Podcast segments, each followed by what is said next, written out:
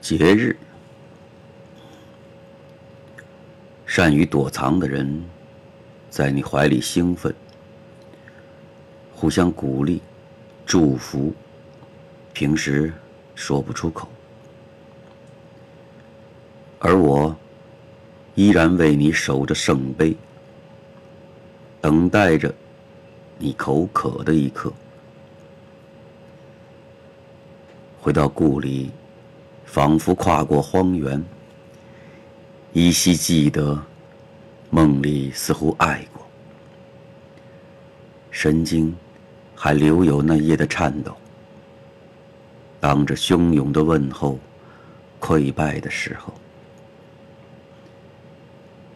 这是值得纪念的一种仪式。回到过去，发送一次远古的电邮。不用刻意去留意邮差光滑的手，你为你自己送信，而我只是一个读者，阅读不断重复的祝福，为你一遍又一遍，保留出狱的那天，一道无声的闪电，该向谁祈祷？或询问，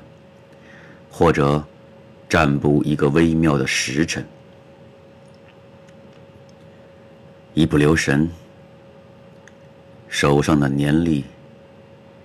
又翻到了那天，二零一六年二月十号。